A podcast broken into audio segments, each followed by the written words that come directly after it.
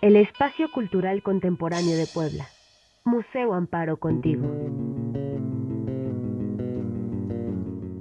Ya está con nosotros Elena Telles, jefa de la biblioteca del Museo Amparo, para que nos platique un poquito sobre algunas de las exposiciones que están allá.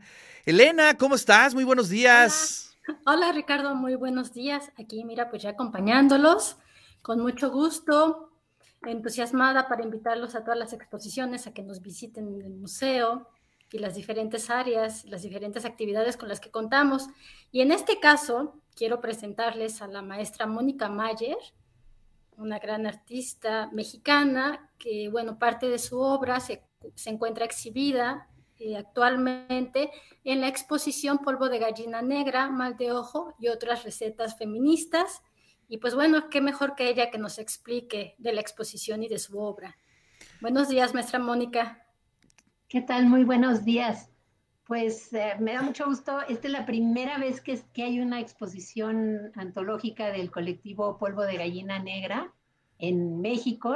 La exposición se inauguró originalmente en Chile y habla del colectivo Polvo de Gallina Negra que fundamos Maris Bustamante y yo allá por 1983, es el primer colectivo de arte feminista en México que duró aproximadamente 10 años. Y es una exposición muy interesante porque la curaron Julián, Julián Tibilo y María Laura Rosa, feministas, historiadoras, académicas, curadoras, evidentemente, y, y tiene trabajo de ambas antes de que estuviéramos en polvo de gallina negra durante el tiempo que estuvimos y, trabajos posteriores.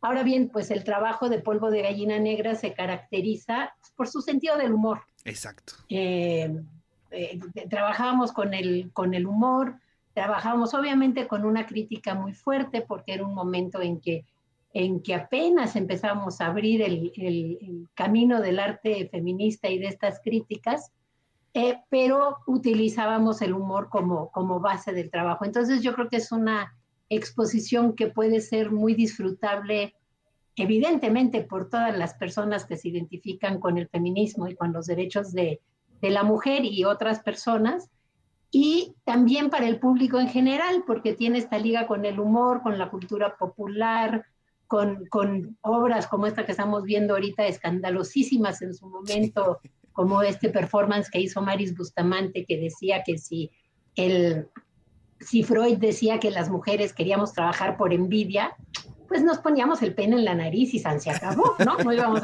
a trabajar por eso. Entonces, pero fue una pieza muy escandalosa en su momento. Entonces creo que es una exposición que puede ser muy divertida, es una exposición bastante participativa.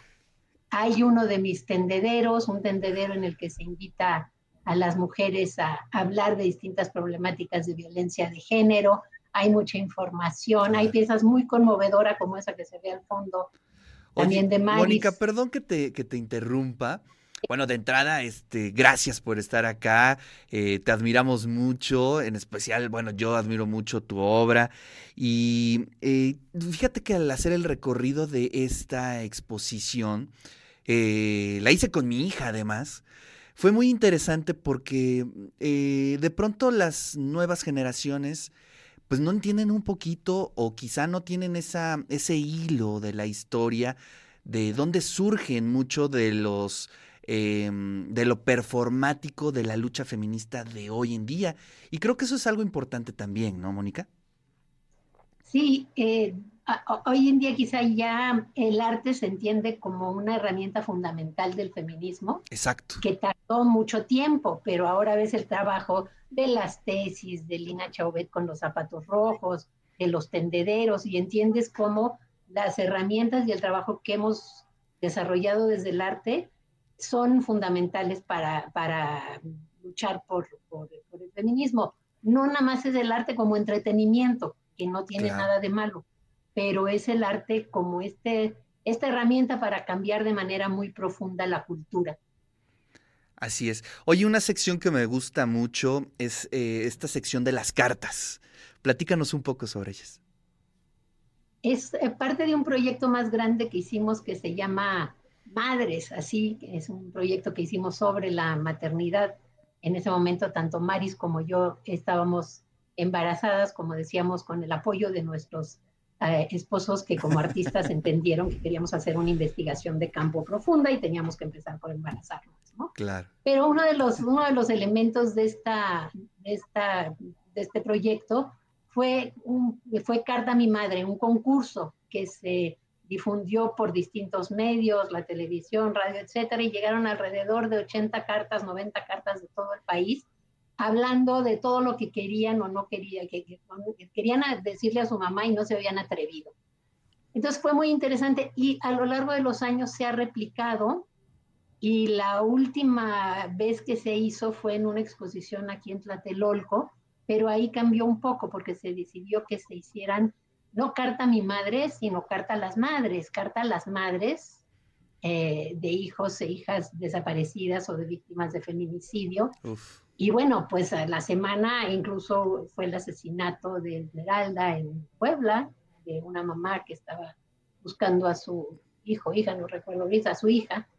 Y entonces eh, son, son piezas que logran hacer una liga con lo que está sucediendo hoy en día y cómo ha cambiado la lucha. Yo luego digo que nosotras en aquella época, 70s, 80s, hacíamos arte sobre nuestras ilusiones y hoy básicamente hacemos sobre nuestros sueños y hoy hacemos arte sobre nuestras pesadillas, ¿no? Como es el caso de esta pieza.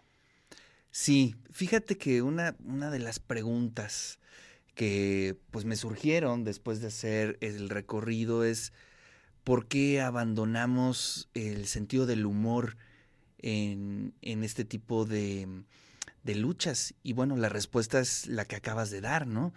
Quizá ya no quepa el sentido del humor a partir de, pues, de la pesadilla que estamos viviendo actualmente. Sí, aunque yo creo que sí hay artistas que están trabajando con, con el humor y sería cosa nada más de fijarnos más en ellas, pero lo que creo que hay es eh, invariablemente es una sensación de acompañamiento. Claro. Por ejemplo, en piezas como El Tendedero, eh, pues, eh, o esta que es Maternidades Secuestradas, que hablábamos de todas las distintas problemáticas de la maternidad, lo que surge cuando todas hablamos y opinamos y expresamos nuestra experiencia es el sentirnos acompañadas, es el entender que, que no son problemas personales, sino que son problemas de un sistema que así nos trata a muchas mujeres o a la mayoría de las mujeres. Entonces, eso para muchas es un sentirnos acompañadas y sentir que ni estamos locas ni estamos exagerando y de veras vivimos en un mundo muy violento en general y particularmente violento hacia las mujeres. Así es. Pues te agradecemos muchísimo, Mónica, tu presencia aquí en Radio y TV Boab. Y bueno, pues Elena, cuéntanos un poquito hasta cuándo podemos ver la exposición. Sí, pues bueno, mira, justo Ricardo invitamos a la maestra Mónica que nos hablara de la exposición, porque esta termina el lunes, lunes 17 de noviembre, estará abierto de 10 de la mañana a 6 de la tarde para que nos visiten y también, bueno, para que conozcan las otras exposiciones que, que tenemos. También recordarás que la semana pasada eh, inauguramos la de Santiago Borja. Claro y bueno, próximamente tendremos otras. También los invitamos a que mañana y el domingo visiten el museo porque vamos a tener la participación de una maestra artesana de Caltepec, Puebla. Ella es artesana de tejido en palma y bueno, va a estar con nosotros haciendo una demostración de su trabajo de 12, de, la de 12 a 3 de la tarde. Bueno, pues ahí está la invitación del Museo Amparo. Muchas gracias, querida Elena, Mónica. Les mando un fuerte abrazo. Y bueno, pues allá nos estaremos viendo en el museo. Y bueno, todavía tenemos unos días para ver la exposición temporal Polvo de Gallina Negra, Mal de Ojo y otras recetas feministas. Tenemos entrada gratuita todavía para que nos visiten cualquier día de la semana o el fin de semana también. Gracias, Ricardo. Gracias, maestra Mónica. Gracias.